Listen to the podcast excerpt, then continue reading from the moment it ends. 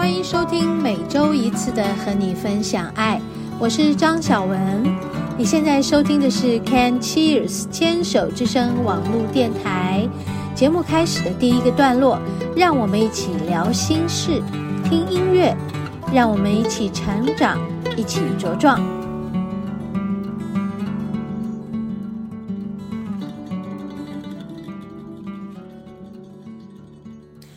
嗨，听众朋友好。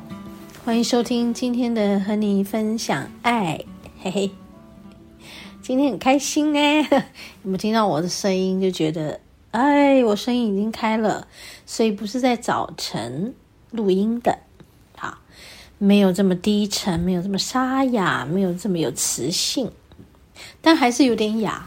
嗯，这几天呢，因为天气比较冷哈，嗯，温度下降蛮多的。早晚的温差很大哦，所以我的脚都是冰的，我的肚子也冰，腰也冰，然后我的这个喉咙呢就有一点怪怪的，然后呢，偏偏我就在刚才去吃了一个冰淇淋，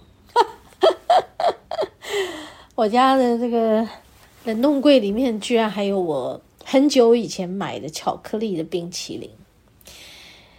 啊，因为其实我对于嗯巧克力冰淇淋，如果里里面有牛奶成分的，我就很容易拉肚子。然后你们知道吗？我就不太敢吃啦。如果我买来觉得它里面的那个牛奶成分比较多的话，我就只好摆着，因为我会叽里咕噜的这个肠胃不舒服。但是呢，又很不舍得把它丢掉哈。有一段时间，我记得哈，因为我在处理很多的个案，如果频率很低，呃，生病的人频率非常的低，读完他们的能量场讯息的时候，那些低频呢，我会感觉到，然后还有甚至于有一些更低的频率的，就是一些无形的频率的，那么这些频率就会让我整个人好像会。抽离，跟有一点分离，我会变成有一点像那个灰飞烟灭的那种，回到那种粒子的感觉，就是整个人散掉了嘛。所以你知道那时候我发生这些情况的时候，应该是在一两年前的事了哈。你们知道我都会去吃什么吗？对了，我刚刚讲的就是冰淇淋嘛，好，但是我刚刚说的冰淇淋没有那么久以前买的啦，那么久了就根本不能吃了。呃，那时候我会去全联，就在我们店的对面，我就会去冲下去买，买什么呢？买哈根达斯的，然后是比利时巧克力碎片的那个冰淇淋，里面有巧克力碎片，苦苦的，它是苦甜的。然后我就会那一整盒吃掉三分之二盒，你们知道那一盒不是小盒哦，是一个垮托这么大的，我应该没说错，垮托嘛哈，一个垮托应该是蛮大盒的，反正后来我就上瘾了，呃，其实，在灵气的修炼里，上瘾是很危险的。你不能对一些人事物地有依赖。我们最后的人生走完的时候，其实你就是要放下，然后你就是越来越自由了，你就是要轻盈的飞起来了，对不对？所以你不能依赖嘛，包括你身体的依赖也不能有了。灵气的修炼有到这么深哦，好，不骗你，不骗大家，不骗听众朋友。我都觉得灵气的修炼深如佛法，嗯，好像是在实践佛法这件事，就是如何疗愈自己，疗愈众生。那疗愈这件事情的基础其实就是慈悲，但是对自己也是慈悲的，对他人也是慈悲的。在自他这两件事上，我们就是一体的，所以我的体会很深。然后走到灵气疗愈里面呢，我们又要戒除很多的嗯习性，对，那些习性、那些惯性，你都不能够一直抓着不放，因为你抓着不放呢，嗯。你就无法突破，一个无法突破的状况，就会形成一些障壁。这个障壁就是好像一道墙，你就会有设高墙的感觉，你不容易突破自己。你会把自己嗯建立起一个什么？那个我，如果越来越厚实。越来越壮大，越来越高，那很可怕，那很危险。所以，怎么会从一个冰淇淋讲到要修炼到一个无我？很有趣吧？我们休息一下，继续聊。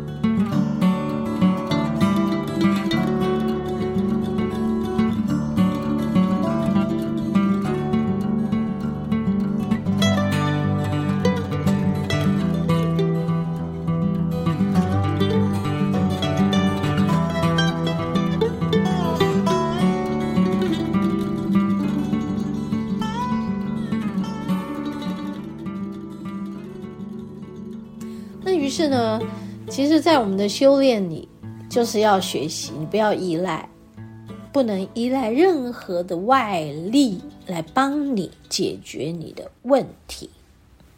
那所以你要怎么做？你就要自己想办法解决，因为你依赖一个力量，你你的力量就交给他了啊，你的力量就不够集中喽，嗯。对啊，怎么会说到这里呢？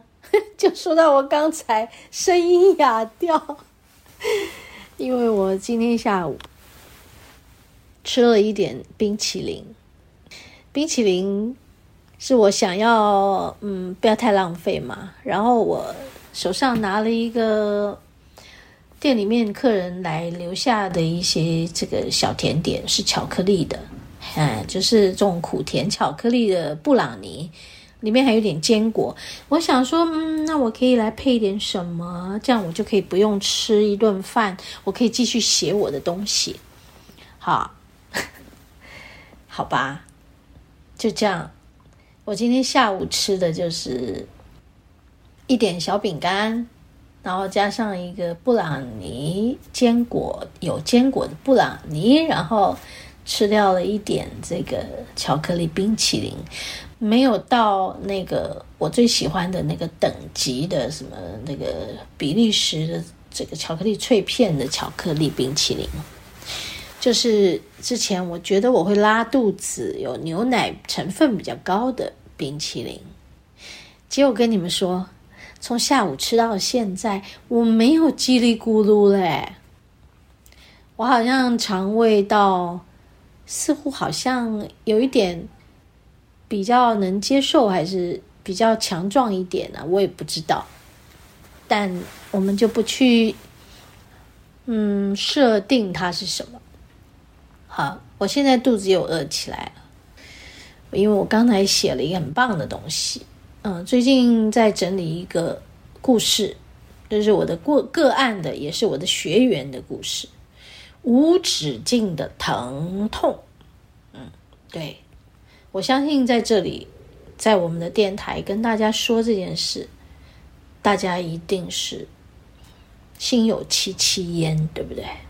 嗯，如果有兴趣的人，就可以进来我的脸书张小文，后面你可以写 Sharon 张。S H A R O N C H A N G，这样很容易找到我。然后我会贴上，呃，无止境的疼痛与解读疼痛讯息。嗯，然后我已经写到第六篇了，我不知道我的这第六篇是不是到第七篇就是完结篇，这这段故事，但是我希望是第七篇就是完结篇。其实还蛮长的，每一篇都很长。如果大家可以有那个时间，慢慢的看，慢慢的读，我希望你们有机会来看看。这里面有很多的讯息，这些讯息都非常的宝贵。包括我的个案，他在他的疼痛中，然后我在他的疼痛中，我们都有各自的体悟，我们也都有各自的成长。这里面也讲到很多的业力，也有讲到我们在疼痛中读到的什么讯息。讯息里面有包括你到底吃了什么？好，这是胃痛嘛？你到底吃了什么引起你的胃不舒服？还有你生活里面有什么压力，来自于你的人际关系中？你有什么纠结是来自人际关系，不管是家里的家人、亲人们，或者是工作的环境里的，还有你的亲密的伴侣的亲密关系的，当然还有你自己对自己的。这里面有很多需要去一层一层解剖的东西。对，我们在这个，嗯、互相。解读的过程中，不是也不是要互相，就是帮他解读，他也自己解读的过程中，看到了非常多宝贵的资料，甚至于还揭露了一些前世、前世，就是前世今生的一些影响，真的很宝贵。在这里，因为时间也有限嘛，但我就跟大家聊一聊。有很多的疼痛啊，无止境的折磨着我们。医疗能为我们做的真的有限。如果你能够在疼痛中找出它真正的症结，而不是用消灭它的方式去消灭它，而是理解它，那么这些理解就是被一种慈悲的疗愈力给化解了。甚至于，可能来自于某些关系的纠结，也达成了和解了。甚至于从今生到过去生，都有很多的无法解开的印记、创伤，或许也都在被同理的时候，也都解开了，真的很宝贵。好，今天在第一段跟大家分享到这里，我们休息片刻，要进入今天节目的第二段，食物的疗愈。